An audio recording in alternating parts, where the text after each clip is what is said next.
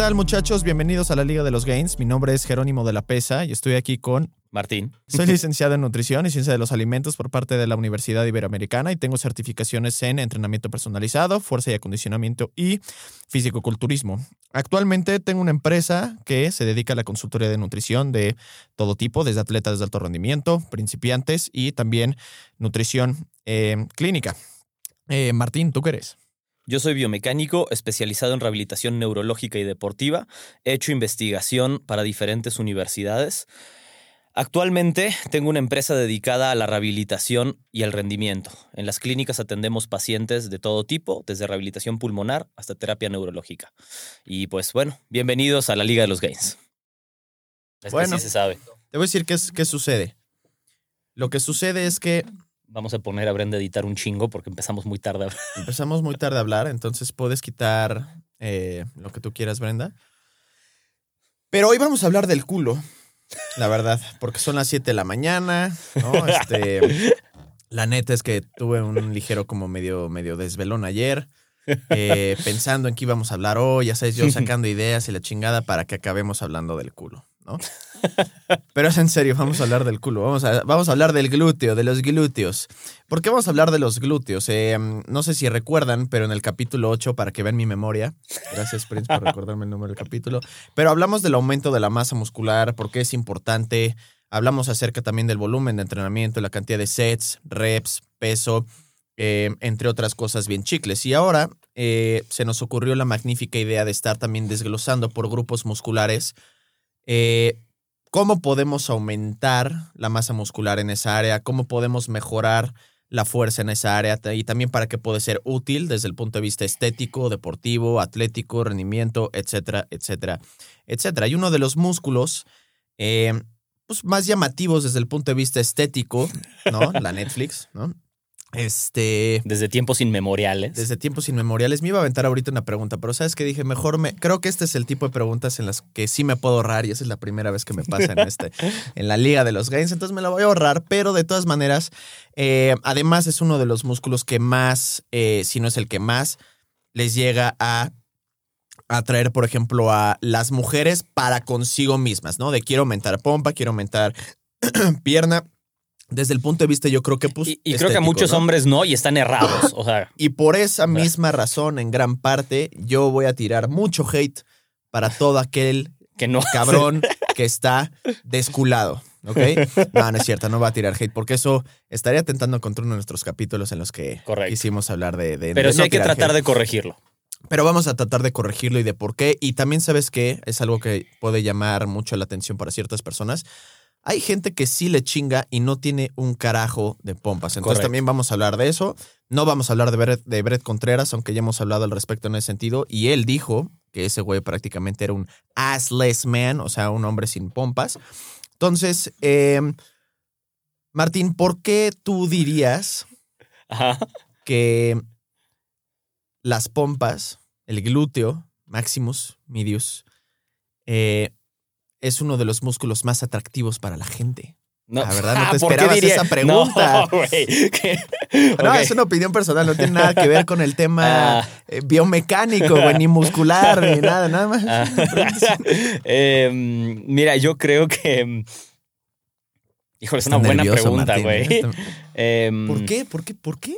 No, no, no, no sé, no sé por qué. Yo creo que debe haber alguna implicación biológica, evolutiva ahí todavía, yo creo, la neta. Si tuviera que adivinar, ¿eh? Tal vez estoy diciendo una mamada. Claro, estamos Pero si tuviera que adivinar, em, diría que hay algo ahí, te digo, como que nuestro cerebro sigue percibiendo como una característica em, de salud o algo así que sigue generando como cierto atractivo. Tal vez, no, no, no sé. Em, hablando como biológicamente. Después, pues bueno, porque culturalmente se le ha dado mucha importancia, ¿no? A eh, cierta estética preconcebida o no, no sé, en la que predomina un glúteo desarrollado, que también, que, que- propio mi respuesta. Nada más. Sí, Em, sí, sí, sí.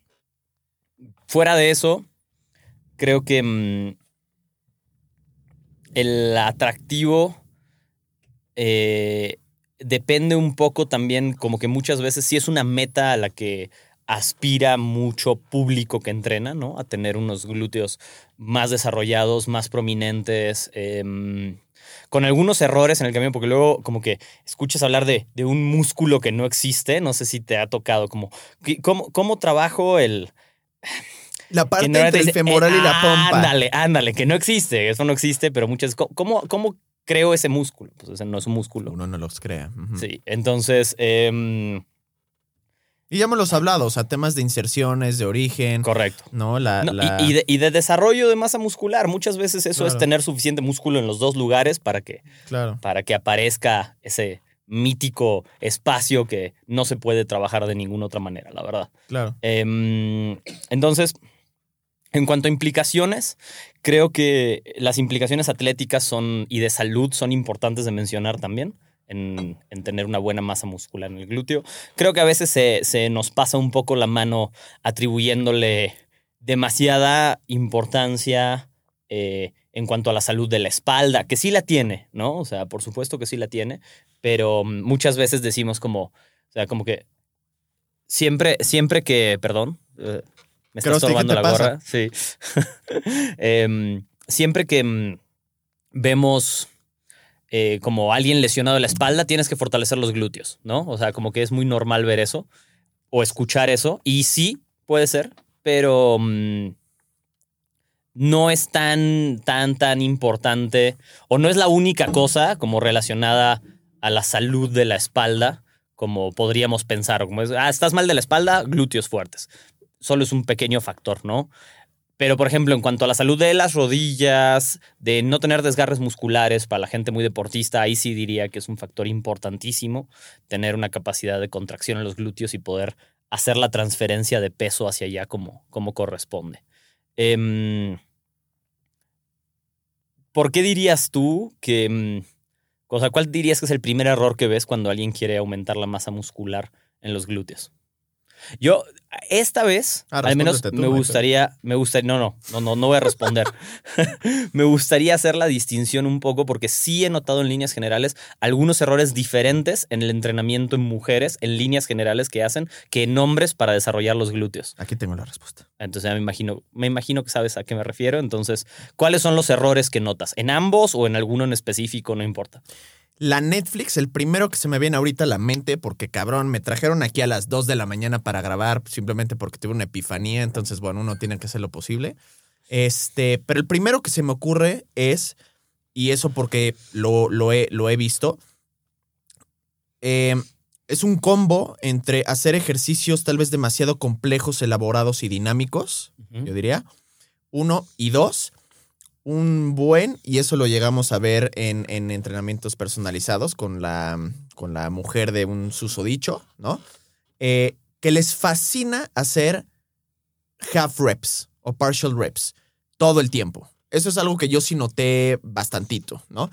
Que al final del día, las reps parciales, es decir, que pues, no es un rango de movimiento completo, puede ser a un 50, un 70%, pues acaba causando una menor cantidad de trabajo en general. Sí, son so- es solo un método de, intensificación. Exacto. Que a veces Pero- es donde- Y, y, y, güey, es, es esa.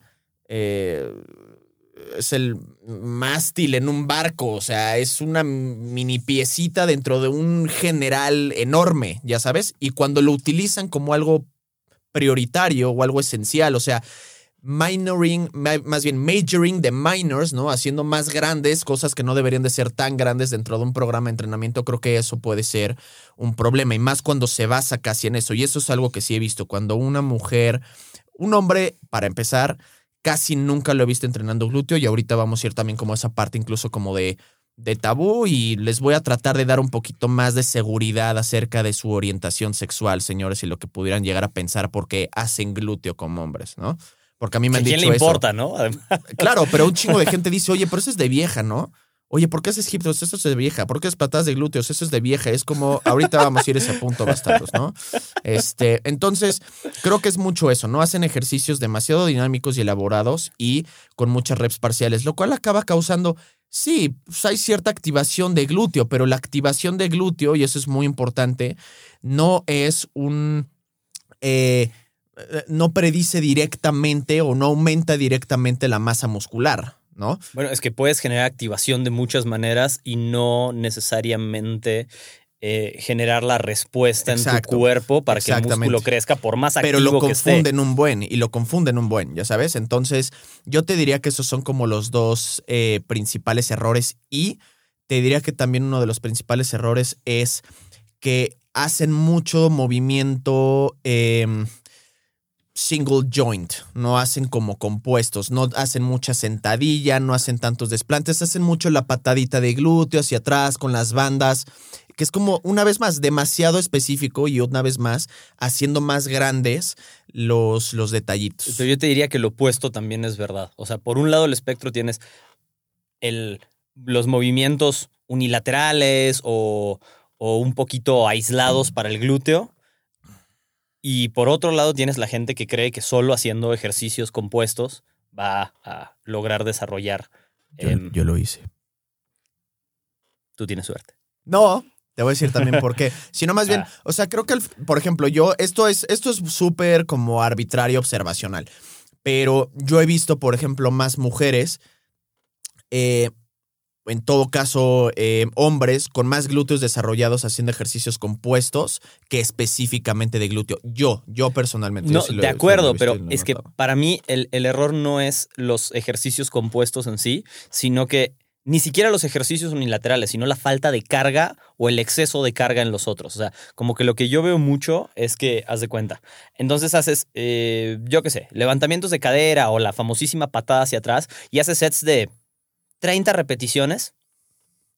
Y, y que, que, de nuevo es una herramienta válida para, para hacer masa muscular, ¿no? Definitivamente. Pero no puede ser la base nada más Sí. de tu entrenamiento. Sí. Y por el otro, entonces haces sets de tres sentadillas con pesos máximos y eso tampoco te va a desarrollar tus Ah, no, glúteos, no, ¿me no, entiendes? no, o, o- sets de tres pesos muertos y es como, ya tengo suficiente trabajo. Es como lo mismo decir, es que ya no necesito trabajar el abdomen porque hice pesos muertos. Como te encantaba antes. Exacto.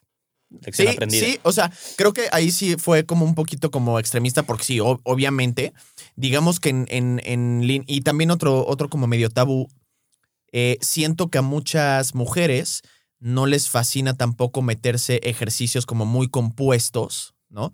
Por también como el miedo a, uno, a lastimarse. La sentadilla y el peso muerto eh, son, son, son ejercicios que a la gente le llegan a dar miedo por un tema de pues, una probable lesión, que a ver, pues hay que hacerlo con cuidado, pero tampoco es como que es tan fácil. O sea, no estás, no estás haciendo CrossFit encima de unas kettlebells y cargando 700 libras para una sentadilla en la que no tienes ni siquiera agarre con las manos. O sea, tampoco es así. Correcto.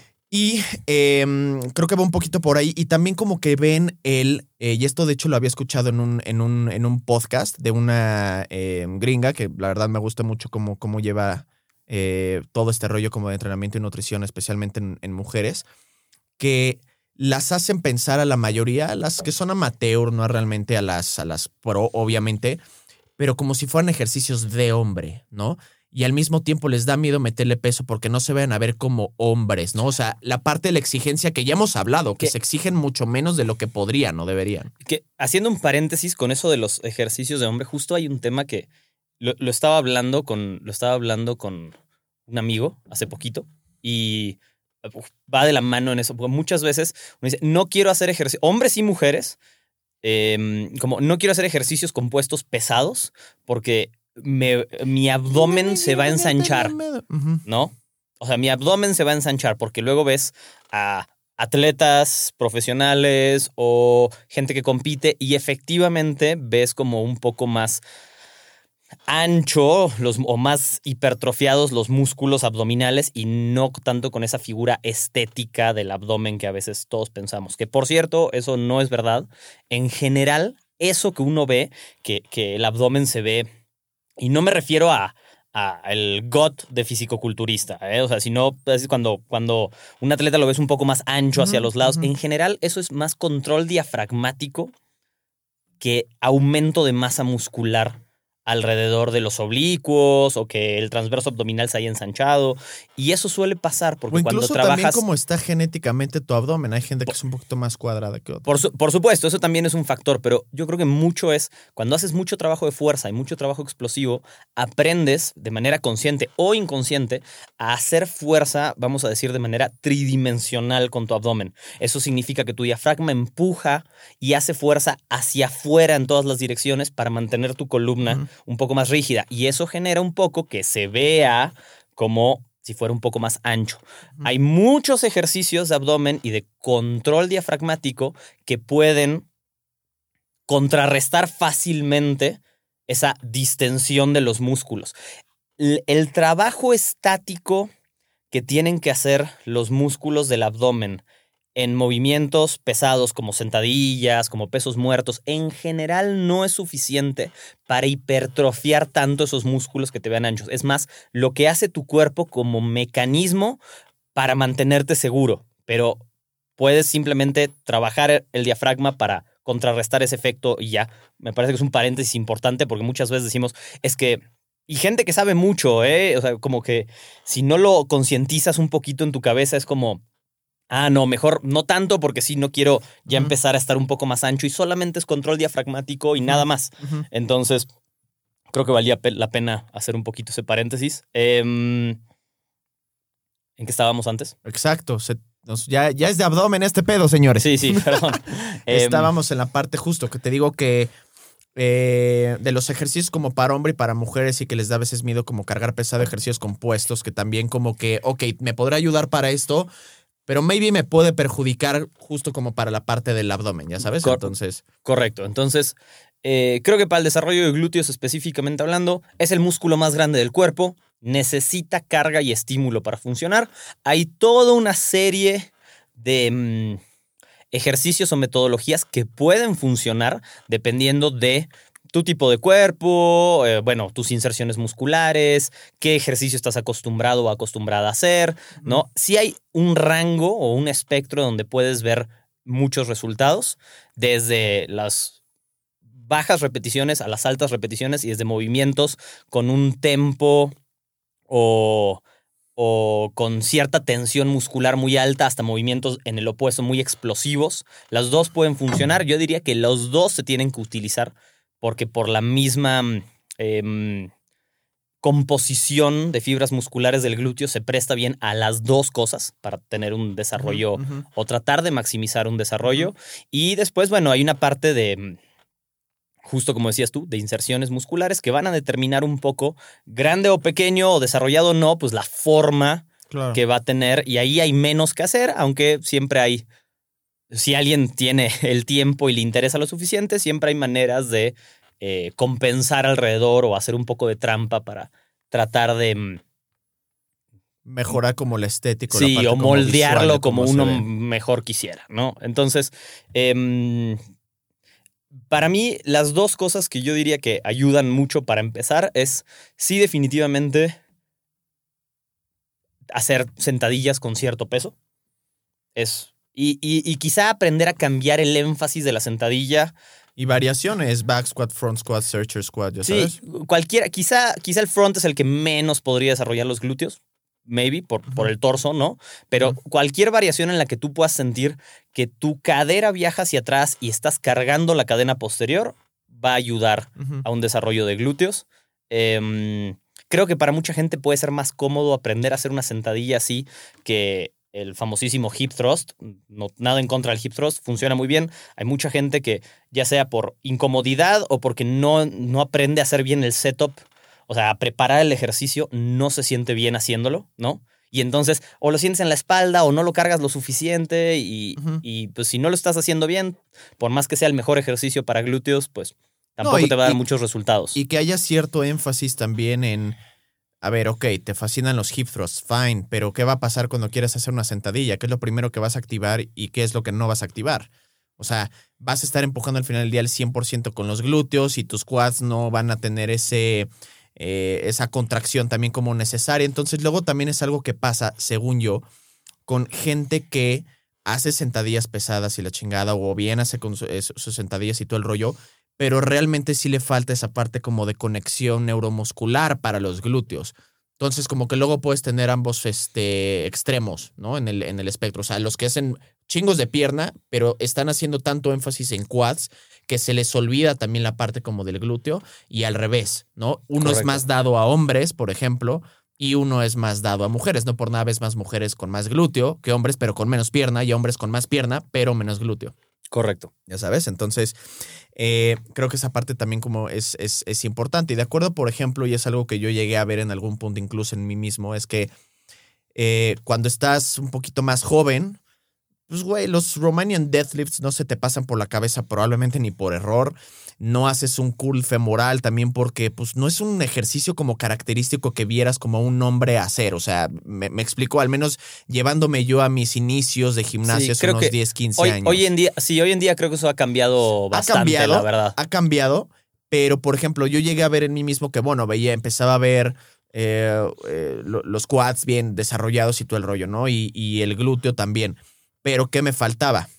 Y parecía que tenía como pompas de payaso, así como en niño chiquito, No porque no tenía femoral, exacto, no tenía femorales. Entonces sí empecé a tener épocas en las que le metía mucho a los isquios para acabar de dar como esa forma, ¿no? Por detrás del, del, del cuádriceps para que realmente se viera y esa es la forma y la ilusión que tú le das a ese huequito entre el glúteo y el femoral, Correcto. pero porque va a depender obviamente del desarrollo del femoral, ¿no? Y va a depender del mismo desarrollo del glúteo y que vayan en sinergia o, o- o- estén balanceados para que puedas dar como esa forma. Para mí, por ejemplo, una, un, un- un glúteo que no tiene isquios, o Eh, más ese- bien una, un tren Justo. inferior que tiene glúteo y no tiene isquios, pierde mucho chiste, pero uno, y, y, y métele unos isquios, no mames lo, lo bien que Cambia se ve. fi- Sí, pero y además, eh, uno que no tiene el otro impide el desarrollo de ambos de Sí. manera increíble. O sea, unos glúteos desarrollados sí pasa, pero sobre todo si hay un tema genético a su favor. Pero en general es raro ver unos glúteos desarrollados sin ninguna clase de isquiotibiales o de femorales bien desarrollados. Fíjate que En yo he visto la inversa más. Sí, yo, pero ¿no crees que sea más? Bueno, para mí cuando se nota mucho es más un tema genético, como de propensión de masa muscular y acumulación de grasa en esa zona, que realmente de musculatura. Porque para mí, lograr desarrollar glúteos sin desarrollar para nada los isquiotibiales y viceversa es difícil. Es difícil por la manera en la que trabajan juntos. Sí, de acuerdo, pero por ejemplo, si al final del día puedes hacer un buen glúteo con desplantes y con sentadillas, pues no le estás metiendo mucho femoral ahí. Correcto. Y sí he visto a la gente que se le complica muy cabrón activar los femorales. O sea, que tú y yo conocemos una cliente en común que activar los isquios es un huevo y medio, ya sabes. Sí. Y hacer un peso muerto rumano con la técnica para realmente activar los isquios y que la gente entienda que debe de activar los isquios y no, la no todo la espalda baja o incluso un curl femoral. A mí, de hecho, se me complicó mucho y tuve un issue con eso así de, güey, es que no, no lo siento en los isquios. O sea, se me está realmente complicando y a raíz de eso yo fui muy, muy, muy fan eh, de, por ejemplo, trabajar con tempos. Nunca cargas pesadas, pero trabajar mucho tempos y mucho, especialmente excéntrico, sintiendo cómo realmente estoy trabajando los, los, los, los isquios, ¿no? Yo- Porque justo trabajan juntos, pero aún así ambos se me hacen como difíciles de, de, de, de activar, ¿no? O sea, Correcto, mucho más que los, que los quads. Y es igual, una vez más, es muy como observacional también. No, de acuerdo, de acuerdo completamente. El, yo creo que una, una herramienta que poca gente agrega y que da muchos resultados es la explosividad Justo. en el momento de entrenar esto. Tanto, tanto eh, femorales, que no son glúteos, pero van un poco de la mano en cuanto a la parte estética del desarrollo, como, como glúteos. La explosividad es un factor clave claro. para hacer un desarrollo. Y eso hay muchas maneras de hacerlo y fácil de ajustar a su eh, background que hayan tenido. Porque, Exacto. El background atlético. exacto, porque si siempre hicieron mucho deporte, y, me- y sí deporte, no necesariamente ejercicio o clase, sino deporte, Sí, puede ser mucho más fácil em, poder agregar saltos y ese tipo de movimientos para desarrollar sprints, para desarrollar glúteos y femorales. Pero si nunca hiciste eso, agregarlo probablemente no te va a funcionar porque tendrías que desarrollar la conexión neuromuscular para realmente activar, ¿no? Ese drive horizontal de los glúteos, de los femorales, y que realmente pase y no sea un movimiento mucho de cuádriceps vertical. Entonces, mi, mi eh, em, opinión al respecto es, si tienes ese, ese background deportivo, entonces agregar saltos, agregar sprints, em, agregar movimientos pliométricos, puede ayudar muchísimo el desarrollo de glúteos y de femorales, muchísimo. Especialmente si justo no Aunque no lo sientas en el momento, no necesitas sentirlo en el momento. Sí. O sea, pero si vas a ver que normalmente bien hecho, un par de días después se Claro. siente exactamente donde, donde quieres trabajar. Si no lo tienes tan claro, o sea, si no tienes la capacidad, o sea, si nunca saltaste en tu vida, eh, es una buena meta empezar a aprender a saltar, sí, a tener como un poquito de ese control neuromuscular y toda esta parte de trabajar en desacelerar y acelerar, pero pues es más difícil también, ¿no? O sea, requiere un poco de dedicación. Entonces, para mí la mejor manera de reemplazar eso es hacer pesas de manera explosiva, realmente, para tratar de, principalmente creo que una herramienta fácil de aprender y que reemplaza, entre comillas, todo esto, son los swings. Ujú. Bastan- de, de hecho, sí. Hay, hay- hay- mucha gente que dice, no, es que los swings no sirven para eso porque el tiempo de contracción es muy poco. y- No mames, los isquios luego te duelen hasta el Y culo. es cierto, o sea, en Pero- papel, la, o sea, no, no, no te mantienen el tiempo bajo tensión tanto en los isquios y en los glúteos, pero replican muy bien este movimiento explosivo y después el desacelerar la pesa cuando vas de bajada con la técnica correcta. Y es una manera más segura de trabajar esa parte explosiva que después no tenemos cómo trabajarla en el gimnasio sin si uno no tiene la experiencia de cómo hacer saltos, cómo hacer sprints. No, y es una herramienta más. O sea, al final del día, mientras más herramientas tengas en todo este rollo, va a ser mucho mejor. El que se limita con sus propias herramientas o con sus propios métodos, por ejemplo, yo en general prefiero, a mí me gusta mucho como el trabajo tradicional, ¿no? O sea, eh, incluso también porque me gusta como leer e investigar si realmente hay ciertos métodos que pueden realmente ser superiores a, ¿no? Porque te repito, creo que la gente también ha, entre comillas, pecado mucho de utilizar demasiados como detallitos y cosas así, cuando realmente cuando los llevas a pues, un estudio y un análisis, pues resulta que no hacen mucha diferencia. Entonces eso nada más te sirve como un arsenal más, también incluso para poder trabajar de una manera distinta. Puede causar una mayor hipertrofia tal vez a largo plazo, pero porque el entrenamiento es menos monótono, motiva más a la gente. Y yo soy muy proponente a eso y me gusta. Por ejemplo, hay gente que dice, oye, Jero, es que sabes que ya me aburrió hacer cool de bíceps, puedo cambiarlo por barra. Perfecto, es prácticamente el mismo movimiento mecánico, ¿no? Sí. O sea, no, no está. Ah.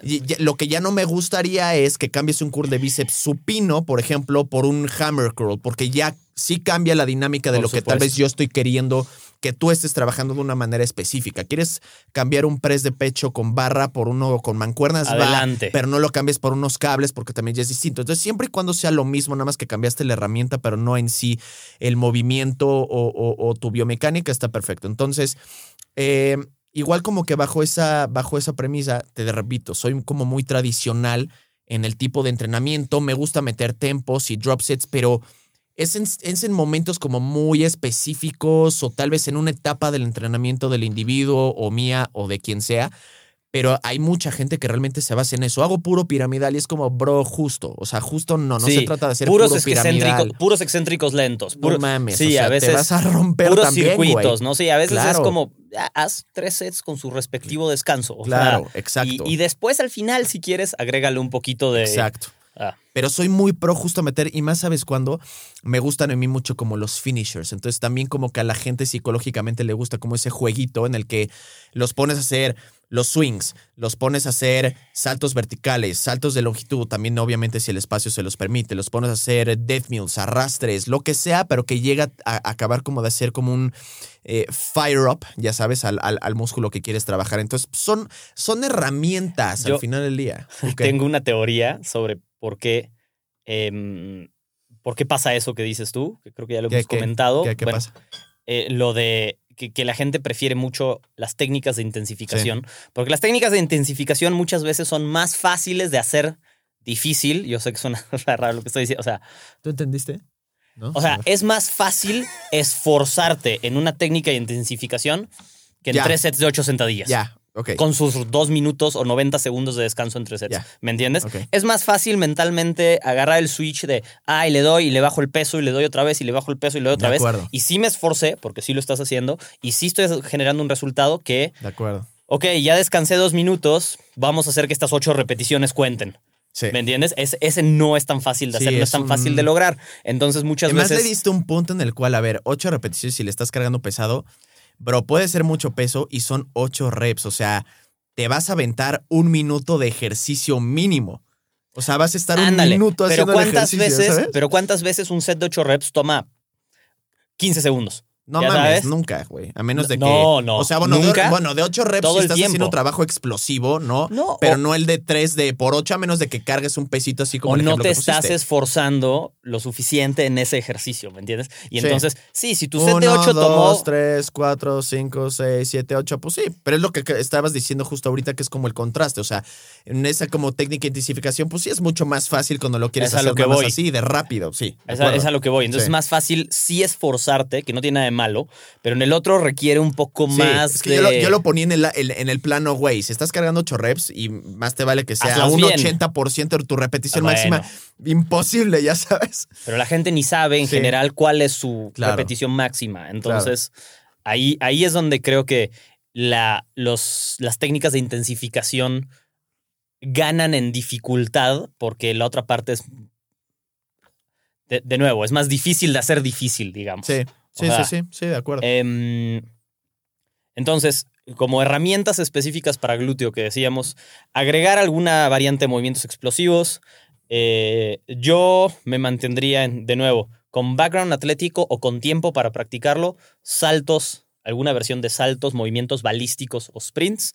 Em, si no, entonces, o si hay sobrepeso, me mantendría un poco más alejado de eso y me acercaría más a los movimientos explosivos dentro del gimnasio, principalmente alguna variante de swings o de hip hinge de manera explosiva, eh, para, para ganar esa parte de contracción de fibras musculares que si no es muy difícil tener.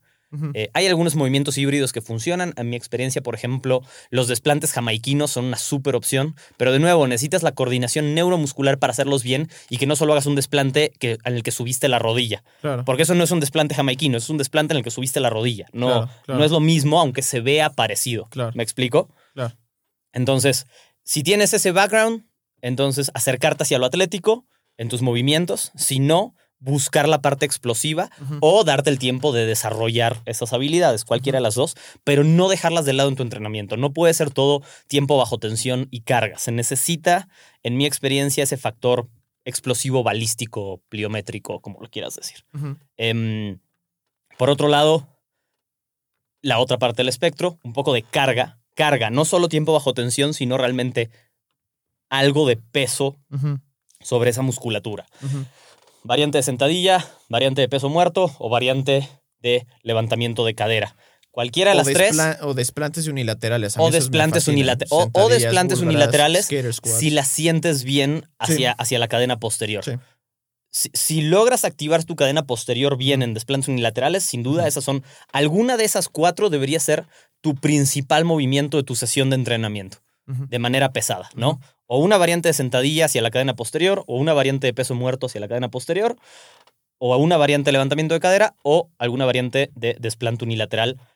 Puede ser cualquiera, las puedes hasta ir rotando, siempre y cuando sí logres sentir la contracción ahí y que uses ese movimiento principal para ponerle carga realmente.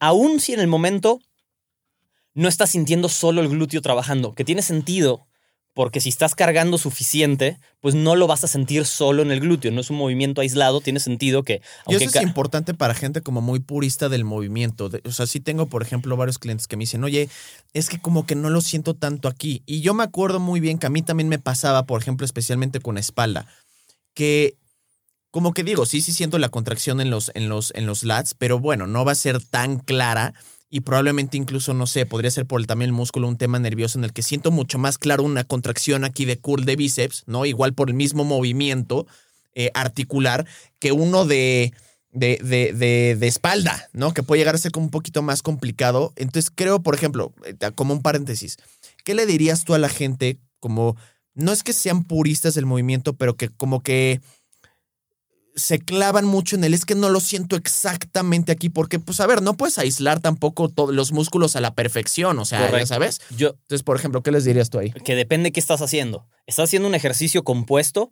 No tienes por qué estar sintiéndolo solo en un lugar en el que lo quieres sentir. Aunque ese sea tu enfoque, no tienes por qué sentirlo ahí. Estás haciendo un movimiento aislado, más te vale que lo sientas ahí. Sí, claro. O sea, e- Claro. esa, esa es la distinción. Estás haciendo un ejercicio que involucra mucho peso o mucha carga o mucha tensión mecánica, si quieres. Em, y muchos músculos, muchos grupos musculares, aun si el énfasis que tú quieres o la variante es hacia un músculo específico, no tienes por qué esperar que solo se sienta ahí. O. quizá hasta que se sienta ahí, necesariamente. Si ya está haciendo un movimiento aislado para ese grupo muscular, entonces ese es el momento en el que la conexión músculo-cerebro, si quieres, ¿no? Es donde tiene que estar muy fuerte porque ahí sí estás buscando tratar de aislarlo y mm, de una forma u otra em, hacer que toda la carga de tu ejercicio esté en un músculo específico. Entonces se val- son dos cosas diferentes y dos sensaciones diferentes una y la otra. Las dos son necesarias. Eso es lo que... De acuerdo. Em, como, mm, como siguiente punto, por ejemplo, no descartaría, así como está, mucho énfasis en el trabajo. A veces veo como un exceso de énfasis en el trabajo unilateral antes de tiempo en el desarrollo de los glúteos, antes de tiempo en la rutina, no antes de tiempo en su programación, sino en el mismo día de entrenamiento. O sea, A que veces primero veo que- se van por los single joints. Sí, como que empiezan mucho con el unilateral y no necesariamente por un tema de hacer prefatiga, o sea, sino como que es que este lo siento mejor y entonces te quedas como con lo, con lo bilateral después. En líneas generales, para los glúteos me parece un error por el tema de que es un músculo muy grande y necesita mucho estímulo. En líneas generales. Incluso puede ser contraproducente. Igual, por ejemplo, estos güeyes de más habían alguna vez puesto como, a ver, güey, si quiero, eh, eh, ok, el- un, un- un ejercicio unilateral para hacer más enfoque podrá generar, eh, por ejemplo, el, el ejemplo era en sentadillas. Me va a generar, por ejemplo, más quads que realmente hacer sentadillas, ya sabes. Entonces, como que en la comparativa, pues tal vez podría haber una mayor activación en los quads, haciendo unos desplantes, por ejemplo, un split squat, que en los cuádriceps por el enfoque, bueno, más bien que con la sentadilla, perdón.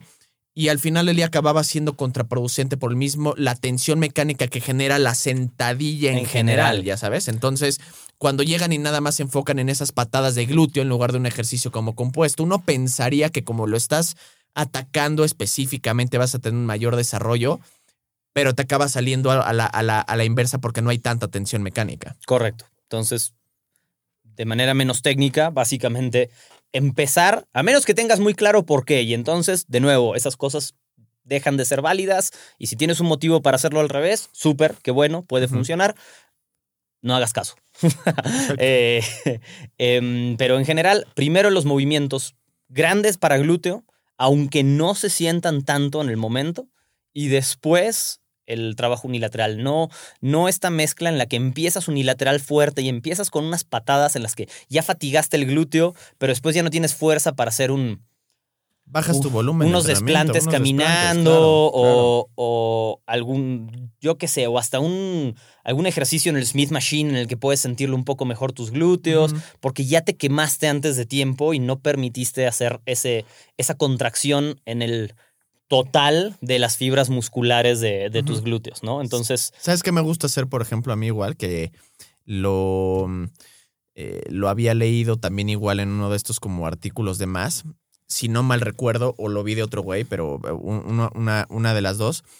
eh, era un ejemplo, por ejemplo, en curl de bíceps, ¿no? Si se te complica activar el bíceps, puedes hacer un ejercicio previo que fatigue el antebrazo, ¿no? Entonces el ejemplo era con unas eh, eh, con una barra Z, ¿no? Hacer un curl prono, ya sabes, para claro. estarle justo fatigando el brachio, el, el, el- ¿cómo se llama? El radialis, para poder estar fatigando el antebrazo y poder tener mucho más énfasis y activación en el bíceps. Entonces es como si anularas por completo un músculo para que pudieras tener como más enfoque si llega a ser predominante. Entonces, hay veces en las que si mis clientes me dicen, oye, es que sabes que como que siento que me no estoy activando tampoco mucho el glúteo en una sentadilla, que sí le estoy cometiendo mucho quad, incluso siento como la presión un poco en la rodilla.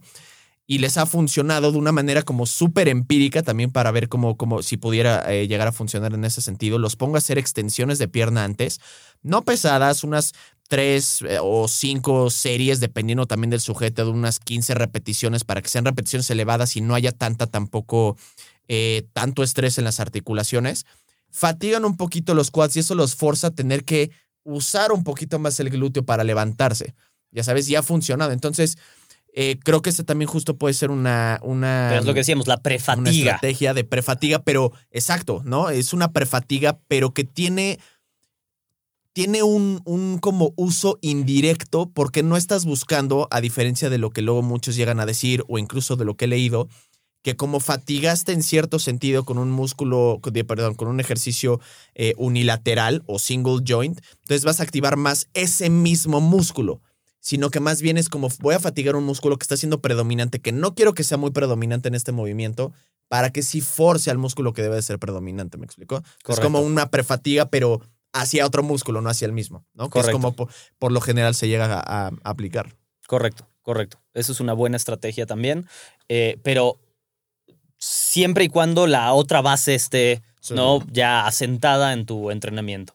Em, en cuanto a mm, sets y repeticiones, creo que los glúteos se prestan a toda una variedad específicamente. Son de esos músculos que sí se prestan desde pocas repeticiones de manera muy...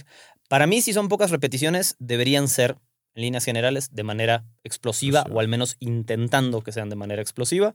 Y em, si van a ser muchas repeticiones, es donde sí entra mucho más el tiempo bajo tensión y no hacerlos de manera explosiva, aunque también puede funcionar, pero para que eso pase, creo que sí necesitas de nuevo un poco un historial de haberlo entrenado mucho o que tu cuerpo sepa responder muy bien a la pliometría, si quieres, aún si no lo estás haciendo de manera explosiva el ejercicio, o sea, aún si no estás haciendo un pliométrico, pero si quieres hacer un set de, yo qué sé, 40 eh, frog pumps, ¿no? Seguidos, explosivos, para que sí trabajen los glúteos, necesitas tener un poco de historial de poder estar haciendo, no sé, que en algún momento hayas estado haciendo muchos saltos en tu vida o algo que requiere como eh, muchas pequeñas repeticiones submáximas, cosas así. Porque si no, mm, preferiría un set de 40 frog pumps lentos.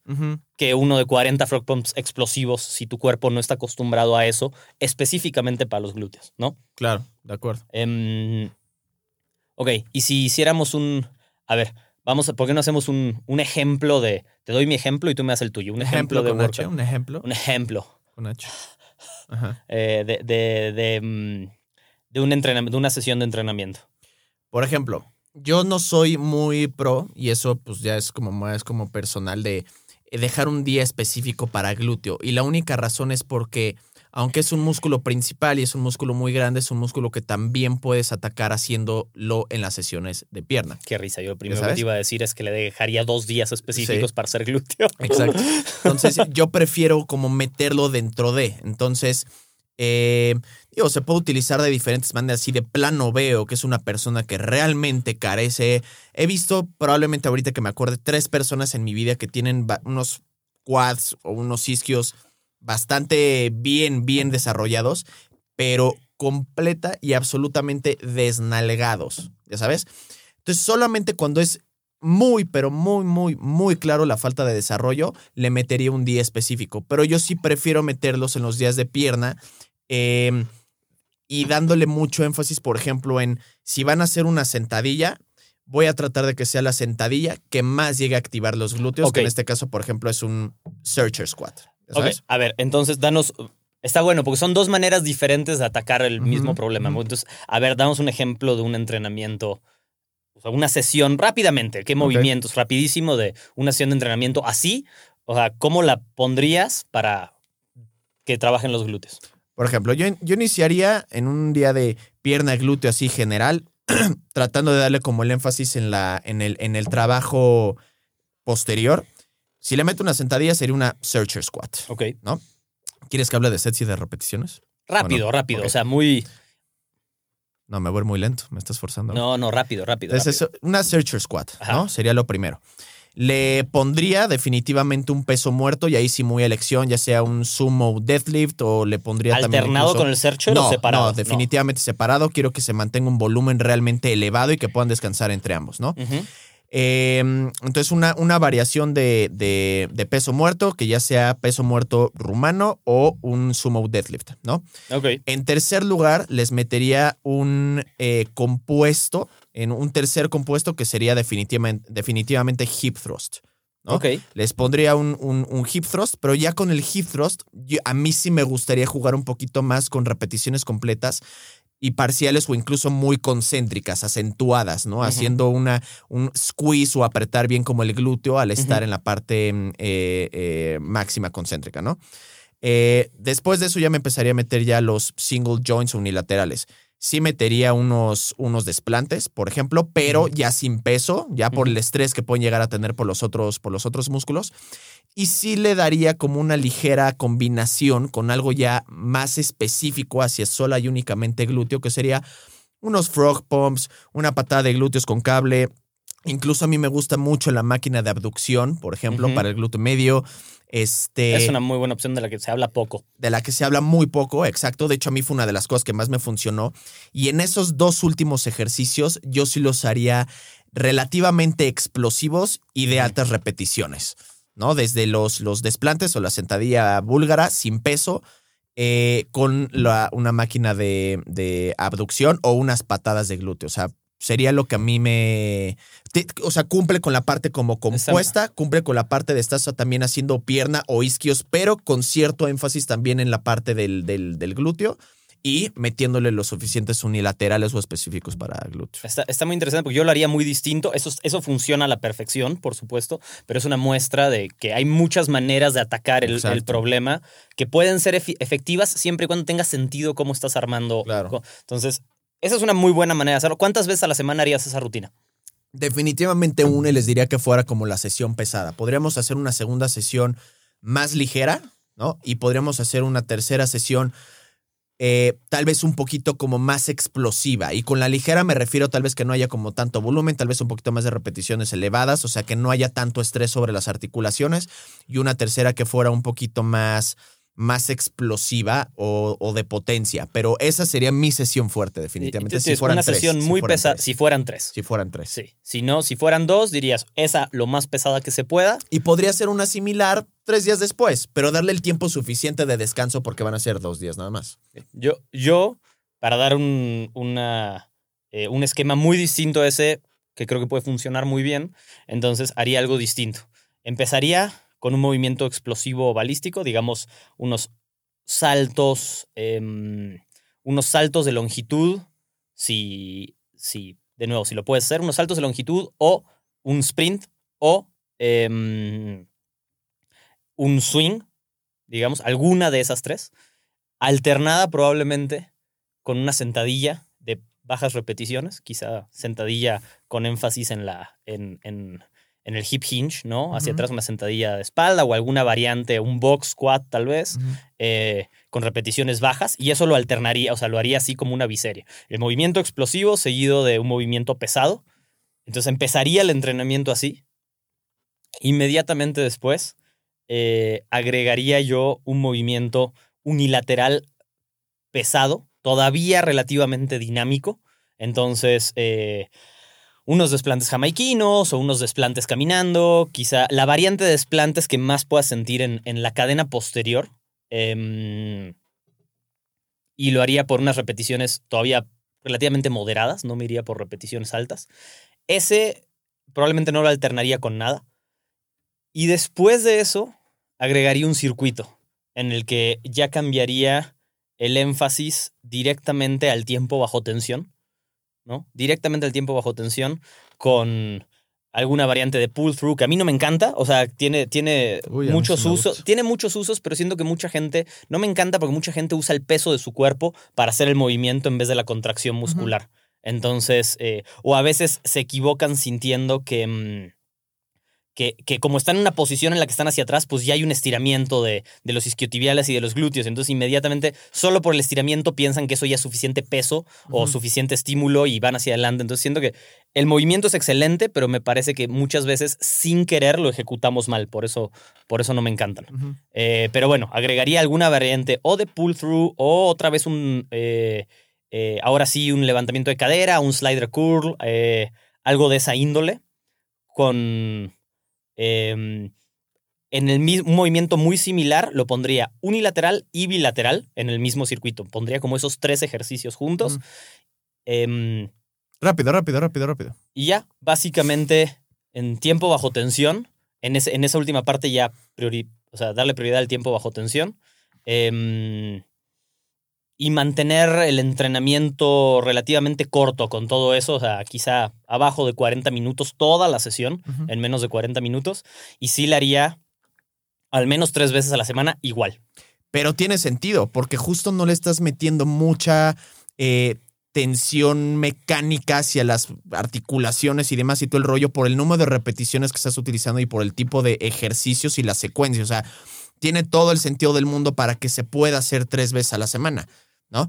Entonces, en gran parte, acuérdense que también, y esta parte es muy importante, no sé si ya le hemos hablado o, o- o no, pero cuando tú vas a distribuir un volumen semanal, ¿no? En una, dos o tres sesiones, debes de tener justo mucho cuidado con pues esa cantidad de volumen que utilizas en, como en cada una. ¿ya Correcto. ¿Sabes? Las- la, la rutina que les acabo de decir, no la haces tres veces a la semana. Si la estás haciendo, sabes. la tuya, si la haces tres veces a la semana, no le estás poniendo suficiente peso para Por poder supuesto. hacerlo. O sea, no, lo estás haciendo supuesto, suficientemente bien. Por supuesto. De hecho, uno de los eh, esquemas que a mí más me gusta para mi desarrollo de, de, de masa muscular en las, en las piernas, que de hecho lo he vuelto a implementar ahorita que ya, pues gracias a la rehabilitación, que muchas gracias Martín me has dado y he Cállate, podido, ya sabes. Ajá. este, gracias, Human Ni lo Paradox, conozco. ya sabes. Este, sí, I don't even know who you are, como Thanos, güey, ya sabes. Entonces, ha sido que ya este mes finalmente ya estoy incluyendo mis tres días de pierna a la semana. Son cinco días a la semana los que hago de, de, de- de- de- de ejercicio. O sea, cambié el, cambié el énfasis y cambié la, la prioridad del upper body que también quería como volver a desarrollar, pero porque la pierna todavía no estaba lista para tener tanto volumen. Y a mí justo me gusta, si voy a hacer tres días a la semana pierna, me gusta tener un día relativamente pesado, o sea, no un día brutal, sino un día relativamente pesado, específicamente para quads. Un día relativamente pesado específicamente para femorales, ¿no? Entonces, además estoy distribuyendo esa, Esa ese estrés carga, sí. articular muy cabrón para cada uno Y de los músculos. neurológico. Y neurológico, por supuesto. De hecho, es mucho menos desgastante mi día de femorales que el día de quads, ya sabes. Eh, en los dos meto al menos un ejercicio específicamente de glúteo, por ejemplo. En el uno meto un hip thrust, en el segundo puedo meter un, por ejemplo, me gustan mucho los... eh, me gusta mucho utilizar la silla romana, no para hacer una hiperextensión, sino para hacer un movimiento de bisagra de cadera, pero sobre eso para que yo solito pueda Sí, ya, pero hasta con flexión de columna. O sea, mucha Exactamente, flexión de columna y entonces, exactamente, sí, claro. Exactamente. Y me impulso mucho así como con las rodillas para telesoporte. Ese me, ese me fascina y me ha ayudado mucho. Y el tercer día, y eso va a depender de si lo hago a la mitad o lo hago al final, por lo general la neta lo hago al final también porque estoy un poquito desgastado de la semana, es uno de burnout, ¿no? Es uno de repeticiones o muy elevadas o utilizo puros drop sets en esa sesión y son tres ejercicios, ¿eh? son nada más tres ejercicios, por lo general son eh, single joint, las extensiones o los cursos femorales, o sea, es mucho accesorio. Eh, o le meto, por ejemplo, drop sets o le meto myo reps o algo así que cause como un burnout y cero estrés, pero le estoy dando un volumencito extra, Extra. que no le genera como tanta tensión a las, a, las, a las articulaciones. Pero definitivamente tu rutina es una rutina que se puede hacer tres veces a la semana, la verdad, sin Sí. pedos. ¿No? Si se dan cuenta, son, hay, hay un par de similitudes, aunque, se, aunque están armadas muy distintas, hay similitudes en lo que dijiste tú y en lo que dije yo. Entonces, un eh, circuito tú- high reps y explosividad. ta- uno. Dos, que tú decidiste separar un poco Los eh, compuestos. en los, los compuestos y los parámetros, pero al final de la semana estás trabajando repeticiones bajas, repeticiones altas, repeticiones medias, tiempo bajo tensión, explosividad, y yo lo estoy poniendo todo en la misma sesión. Entonces, por eso es mm, uno es más desgastante, el otro se per- pero pero estamos trabajando todo ese rango para realmente darle el desarrollo al glúteo que, que queremos, ¿no? Directamente. Em, entonces ahí es muy similar. Y si se dan cuenta, hay una selección limitada de ejercicios. No fueron 12 ejercicios diferentes Claro, por sesión. O sea, estamos hablando de, en mi caso, porque estás trabajando todos tus rangos, son un poquito Hiciste más, seis. pero son seis. Y en el mío son cinco, o sea, es, Son ¿Sabes? pocos ejercicios. son muy pocos, exacto. No, no son 10 y luego una variante y luego la maquinita y luego Claro. abro y luego Monster Walk. Eh, Ya, o sea, Claro, no, no tanto, claro. ¿no? Entonces está, está limitado. Cuanto más, eh, cuanto más amplia es tu selección de ejercicios dentro de una sola rutina, Menos series tendrás que hacer de cada menos uno. series de cada uno o más te vale que los parámetros sean muy diferentes dentro Claro. de cada compuesto de ejercicios, ¿no? Porque si no, lo único que estás haciendo es nada. O sea, estás haciendo trabajo, es como volumen basura, digamos. Es volumen que, que ya no te está Sí, dando ¿de qué nada te sirve a tu hacer una serie de sentadillas, una serie de desplantes? Es como, estás haciendo todo y nada al mismo tiempo. Podrías tener un desarrollo muscular, pero mucho más a largo plazo. O sea, sería como la definición de trabajo duro, pero no de manera inteligente. Entonces me tardo mucho tiempo más en tal vez tener como ese desarrollo. O- Y eso es algo de lo que la gente se defiende mucho, utiliza mucho como a su favor para argumentar. Pero a mí me funcionó, es como... Sí, güey, pero hay gente que lo ha logrado en probablemente 10 veces menos el tiempo.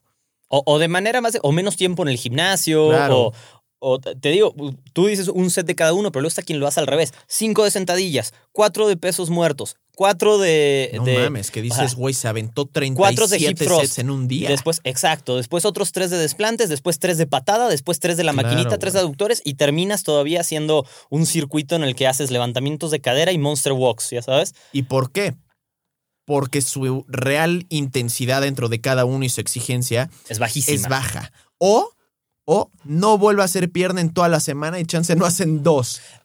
Pero eso también podría llegar a tener sentido. No me parece lo óptimo, pero tendría más sentido si, ok, es que yo puedo hacer pierna una vez cada 10 días porque, pues, no sé. Pero a mí no me gustaría porque es una, es una, es una bestialidad en una sesión en el que, güey, ya, o sea, es Y si al- no estás comiendo increíble, no le vas a sacar provecho. Claro, no, sea, ya la frecuencia realmente puede ser muy baja. Y además, si una persona puede hacer una sesión así, no es un principiante. Si fuera un principiante, con una vez a la semana, como no has hecho nada, te va a funcionar. Pero cuando no eres un principiante y tu frecuencia es tan baja, así de, o sea, básicamente por el tiempo que pusiste, y durante un mes, serían tres sesiones de pierna al mes. Lo consideraría pues, Bajísimo. bastante ba- ba- bajón. Entonces, y bueno, vamos a suponer que a una persona le gusta así va. Pero luego con lo que, contra lo que yo voy medio en contra es contra la. eh, dije tres veces en contra, estuvo poca madre.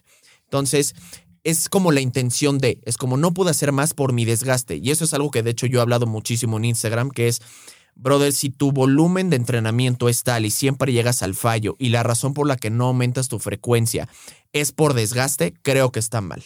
De acuerdo. ¿Ya sabes? Es como, güey, pues planea lo mejor, si no, ¿de qué te sirve jugar un partido como animal y no volver a jugar en tres semanas porque te exigiste demasiado? Es como, pues, semi, semi, semi useless, a menos de que sea ese un partido que necesitas que ese brother se exija, ya sabes Correcto. que, pues, no es como que pasa mucho, ¿no? Correcto, de acuerdo. Creo que ahí ya dimos unos ejemplos distintos, muy válidos, unas bases de cómo construir glúteos y Y para que vean que hay muchas maneras, no todo Sí. es hip thrust, no todo es peso muerto, no todo es esto, no todo es lo otro, hay, hay muchas maneras de poder ejecutar un programa. volumen alto, volumen muchas. bajo, o sea, y, pero principalmente creo que algo que dijimos entonces como no se pasen con el total de lo que están haciendo en una sesión. O sea, Sí. agregar y agregar y agregar ejercicios solo en el glúteo probablemente no va a ser lo que les dé ese volumen, ¿no? No, y también como por ejemplo paréntesis, y esto es algo que llego a, a comentar mucho con mis clientes, de gente que dice, es que como que no acabo muerte en el ejercicio, y es como, es que es Está justo bien. el punto, Sí. tienes que acabar con ciertas repeticiones, es como, a ver, una persona que está corriendo un maratón, ahorita que están regresando los maratones, que están regresando los triatlones, no haces un sprint en el primer kilómetro, brother. No, ni Tienes siquiera, 42 kilómetros que correr. si se están preparando para un maratón, no corren un maratón cada fin de semana. Claro, ¿Me exacto. entiendes? Eso no va a mejorar Van su rendimiento. su va- va a ir preparación. al Eh, revés. claro. Claro. Para llegar a hacer eso. ¿Tú cuántas veces ¿Has ¿Cuántas corrido? veces al mes? No, yo sé. ¿Cuántas, ¿Cuántas veces al mes dices, me maté en el gimnasio? Así, me maté. Chale, güey. Maybe una máximo dos en esa sesión de pierna en la Ma- que me siento, en la que me siento muy bien, güey. Yo te diría que una vez al mes máximo una vez al mes, quizás hasta una vez cada seis semanas, diría, puta, o sea, ya, me excedí. Ya sabes, o sea, bueno, o le di al 100% de lo que le podía digamos dar. que hoy en día, en mi caso particular, como, y digo, ya sabes que igual ahorita, como por, por dormir mal o esto o esto, lo otro, dormir poco, tengo mis días. Ejemplo, ahorita amanecí con un dolor de rodilla hace dos días, que güey, sí, sí me molestaba, o sea, me molestaba caminar. Entonces dije, a ver, güey, tranquilo, afortunadamente no te toca un día de sentadillas o de quads predominante, entonces te toca un día de isquios. Y la verdad es que le di semileve, por- con tal de no dejarlo al final del día. Entonces, lo que me pasa es como tengo Y seguro días... te sentiste mejor después. Y me sentí, claro, ahorita obvio. cero dolor de rodilla. Entonces, que era lo que estaba diciendo justo en Instagram, pero es que como no tienes Instagram, entonces, este, es que no me ves. Entonces, al final, al final del, del- del día me sentí, me sentí mejor. Y como por esa misma razón hay días en los que soy súper de lectura del día y así de hoy no me siento tan bien, entonces le doy dentro de mis capacidades, pero cuando me siento bien, muy bien, trato de aprovecharlo un poquito más. Correcto. Y ¿Ya eso sabes? es por una situación específica hoy en día, sí. Pero si me, exacto, pero si me sintiera muy bien siempre sería una sesión y es en la tercera o cuarta semana de mi entrenamiento en la cual voy a la, a la, a la alza en, en, en sets, voy a la alza en volumen, voy a la alza en, En- peso, ya sabes. y en adaptación, y ya, la- ya- ya te venías adaptando a ese ciclo, ya lo conoces bien. Ya Y en la sí. última semana es en la que le meto recio. ¿Qué Sí. viene después? Una descarga. Sí. Entonces, sí. Y, y ahí puede depender un poquito también de cada, o sea, de cada quien. A veces hay días en los que, o sea, creo que yo soy partidario de si de repente en un día te estás dando cuenta que estás teniendo un gran día. ¿Por qué? Pues porque se dio. Aprovechalo bien chingón. Aprovechalo. Claro, totalmente de aprovechalo. acuerdo, aunque no fuera el planeado, ya sabes. Claro. O sea, yo no lo planeo cuando se va. O sea, no sé, de repente dice, ah, hoy me siento bien. Pues le voy a dar. exacto. No era lo que planeé, no importa, pero voy a aprovechar para hacer ese esfuerzo y después le voy a. ya- Porque es una vez, eso no es lo que te va a joder. Te va a joder si eso lo haces todo el pinche tiempo. ¿ya Correcto. sabes? Sí, Correcto. 100% muy, bu- muy buen punto. Muy buen punto. La verdad es que sí estoy completamente de acuerdo contigo. ¿Producción está de acuerdo? Sí. Estabas dormido, güey. ¿No? Ah. Mucho panqué. Mucho panqué, pero bueno, la verdad es que, digo, me, me gustó esta serie inicial de, de músculos específicos y darles como nuestros, nuestros tips de cómo los pueden llegar a, de cómo pueden llegar a desarrollar cierto músculo, herramientas que pueden utilizar, eh, todas las variantes que pueden tener incluso de métodos, herramientas, principios y, y- y demás, más con lo que deberían de hacer, con lo que deberían de tener cuidado, más allá y me, o menos de lo que no hagan esto, que ya sabes que, pues digo, nos caga al final del día decir aquí, Sí. sino más bien ¿Qué sí por- hacer, qué- no? qué sí o sea, hacer ¿qué te mejor, ayuda? qué sí te ayuda y qué tal vez limitar, o al final del día, pruebas. Aquí también mucho es prueba y error, o sea, y a mí me gusta luego tomarme realmente el tiempo y no una semana, sino meses y tal vez unos mínimo tres para probar un tipo de sistema, ya ¿no? sabes. Y eso de prueba y error es muy importante. porque No, no lo mencionamos, pero por ejemplo, tu aproximación a tu rutina y la mía también son diferentes. Yo la basé un poco en mi experiencia. Soy alguien que tiene más. eh, que tiende a ser más explosivo por naturaleza, o sea, por genética, por el deporte que hacía. Entonces, eso me responde bien. Quizás tú eres alguien que responde mejor a lo pesado, al tiempo. Entonces, ya te conoces y te fuiste a lo que a ti te funciona, ¿me Claro. entiendes? Y eso puede variar un poco, aunque las dos son igual de válidas, quizá una metodología le funciona más a una persona que a la otra, dependiendo de toda su circunstancia. Y el chiste es ver cómo es probar cuál te quien. funciona, o sea, cuál te funciona mejor. Exactamente. Entonces, más series vendrán de, este, de, este, de estos episodios para otro tipo de, de, de grupos musculares. Y pues igual de todas maneras, si en algún momento quieren que hablemos de uno en específico, que vamos a hablar de los 600 eh, músculos de los cuales se conforma el cuerpo, ¿vale? Este, pero si ahí tienen alguno, pues realmente no hay, no hay. Alguno que no conozcamos, pues ya sabes. Al siguiente hablamos del pectinios, ¿va? Ándale. Ya no, sin albur, ¿eh? Parece albur, pero no. Adiós.